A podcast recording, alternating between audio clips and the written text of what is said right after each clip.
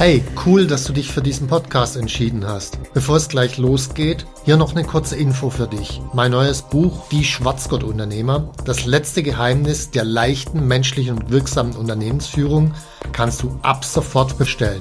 Den Link dazu findest du in den Show Notes. Jetzt aber zurück zum Podcast und viel Spaß mit dieser Folge.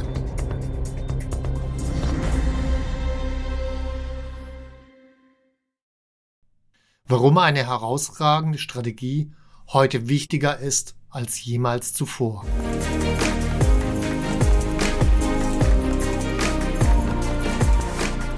Hallo zusammen, ich bin Stefan Mehrer, Unternehmer, Bestseller-Autor und Unternehmercoach. Ich bin davon überzeugt, dass Unternehmersein die geilste Lebensform der Welt ist. In diesem Podcast möchte ich dich, wie meine jährlich über 1000 Seminarteilnehmer, dabei unterstützen, zum besten Unternehmer zu werden, der du sein kannst, zum Schwarzgurt-Unternehmer.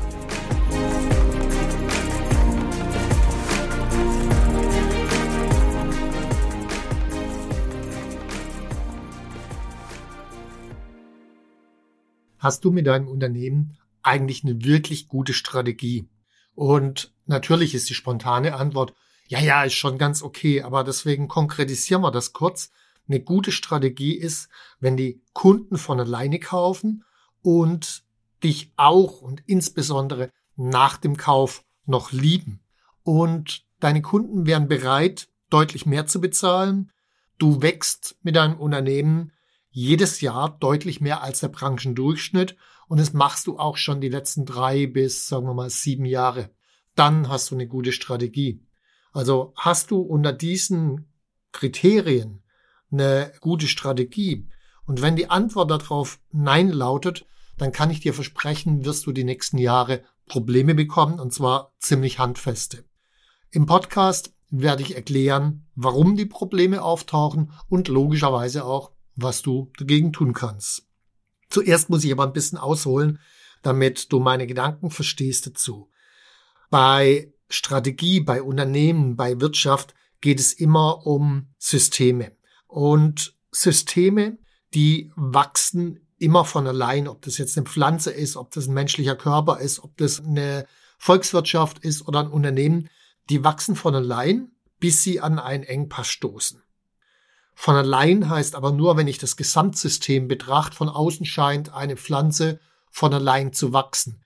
Gehe ich aber mit dem Mikroskop rein, stelle ich fest, okay, die Zellen an sich, die leisten schon eine Menge konkreter Arbeit.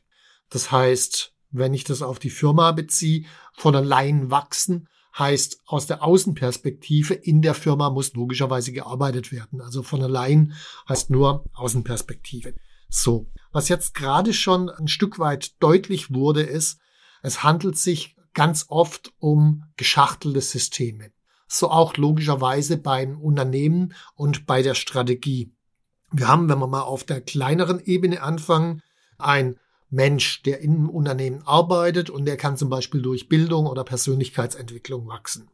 Dann haben wir die Firma, die in sich strukturell wachsen kann. Dann haben wir, ich nenne das mal die Community. Das ist die Firma, die eingebettet ist in ihre Zielgruppe, in ihre Kunden. Das heißt, wir haben ein größeres Kunden- oder Community-System. Und jedes von diesen Systemen kann logischerweise einen eigenen Engpass haben, der unterschiedlich sein kann. Während der Engpass beim Mensch beispielsweise seine Ausbildung ist, ist es bei der Firma beispielsweise, dass sie keine Kunden gewinnt oder in der Gesellschaft beziehungsweise in der Community, dass beispielsweise der Community Führungssysteme fehlen, weil die Führungssysteme, die sie aktuell haben, also wenn die Community Unternehmenskunden sind, zu langsam oder zu dysfunktional sind, dann kann der Engpass der Kunden beispielsweise in den Führungssystemen liegen. So, das heißt, je nachdem, welche Systemebene ich betrachte, komme ich logischerweise zum anderen Engpass. Jetzt haben wir eine ganz große Gefahr bei der Strategieentwicklung. Das ist der Grund, warum Strategieentwicklung fast nie funktioniert. Nämlich die Unternehmer betrachten die Systemebene ihres Unternehmens. Und das ist falsch. Die richtige Systemebene für die Strategieentwicklung ist nicht beim System des Unternehmens, sondern eins übergeordnet bei der Community, bei dem Kundensystem. Wo ist dort der langfristige Engpass? Wo ist das brennendste Problem der Kunden? und ich bin nur Teil dieses Systems. Und wenn ich mich natürlich mit meinem Unternehmen an eine Stelle hin positioniere, wo ich den Engpass lösen kann und wo die Kunden auch die Problemlösung suchen, das ist das, was Brenz das Problem meint, dann fließt mir natürlich die Energie zu und dann funktioniert die Strategie. Das heißt also, positionier dich an der Stelle, wo du in dem übergeordneten System zu einer Lösung, zu einer Verbesserung beiträgst. Strategie ist immer nutzenorientiert in Bezug auf das System eins höher. So, und jetzt ganz wichtig, Strategieentwicklung findet nicht auf dem Papier statt, sondern Strategieentwicklung findet statt in der Realität. Das heißt, ob du ein tolles Strategiekonzept hast auf dem Papier, interessierten Toten. Also gar niemand. Was wirklich interessiert ist, funktioniert die Strategie. Und das musst du natürlich ausprobieren. Also das Ganze ist ein schrittweiser Prozess. Zum Beispiel Lean Startup geht in die Richtung, aber das ist ja nichts Neues wirklich. Also die engpasskonzentrierte Strategie hat schon agile Vorgehensweise in 70er Jahren vorgeschlagen und auch in die Neurostrategie ist es fest eingebettet. Also Strategieentwicklung ist ein agiler Prozess, wo ich permanent im engen Kontakt mit dem übergeordneten System, also meinen Kunden, meinem Community-System, versuche, bessere Lösungen zu finden, um den Engpass dieses übergeordneten Systems zu lösen. Das heißt, das muss was Regelmäßiges sein, das sind eher die kleinen Schritte. Ich muss nicht nur einmal eine Strategie entwickeln, was weiß ich, holen mir einen Berater und entwickeln mit dem eine Strategie, sondern ich brauche eher eine Art von ja, agilen Strategieentwicklungsprozess, also genau wie agile Führungsmodelle, die haben halt auch ihre Strukturen, wie Daily Sprints und so weiter und so was ähnliches brauche ich logischerweise in der Strategieentwicklung auch, damit ich immer an dem Engpass bleibe, weil ein lebendes System verändert sich ja. Okay, ich muss also regelmäßig dran arbeiten. Und zum Schluss brauche ich eine innere strategische Haltung, um das überhaupt tun zu können. Und die innere strategische Haltung heißt, weg vom eigenen Ego, also weg von mir als Person, auch weg von meinem Unternehmen, sondern hin zu dem übergeordneten System und denen wirklich Hilfe und Unterstützung geben. Also weg vom Ego. Heißt, sobald ich Angst habe, sobald mein Konto leer ist, wird es schwierig, weil dann fange ich immer an, an mich zu denken und dann zerlege ich mir jede Strategie. Also weg vom Ego. Wie man das macht, unter anderem in unserem Neurostrategie-Seminar, wenn du da mehr zu erfahren willst, ruf einfach bei uns an 07634 50 89 60. Da können wir dir mehr zu erzählen. So, aber jetzt hast du eine Strategie. Du hast vielleicht sogar einen strategischen Prozess, den du bei dir implementiert hast, wo du immer sehr nahe im Engpass und an den brennendsten Problemen deiner Community dran bist. Wie geht's denn dann weiter?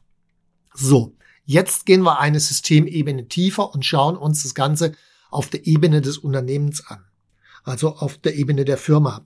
Wo ist der interne Engpass, um diese Leistung für den Kunden bringen zu können. Also was müsste ich intern lösen, damit ich die Probleme, die Herausforderungen, die Engpässe meiner Community besser lösen kann. Das kann mal sein, genügend qualifizierte Mitarbeiter aufzutreiben. Es kann aktuell zum Beispiel sein, preiswerte Rohstoffe. Der Engpass können IT-Systeme, Führungssysteme sein. Das Mindset des Unternehmers kann der Engpass sein. Es können vielleicht fehlende strategische Partner sein. Es kann Geschwindigkeit sein und damit ganz oft auch Finanzen. Also der interne Engpass kann an ganz unterschiedlichen Stellen liegen.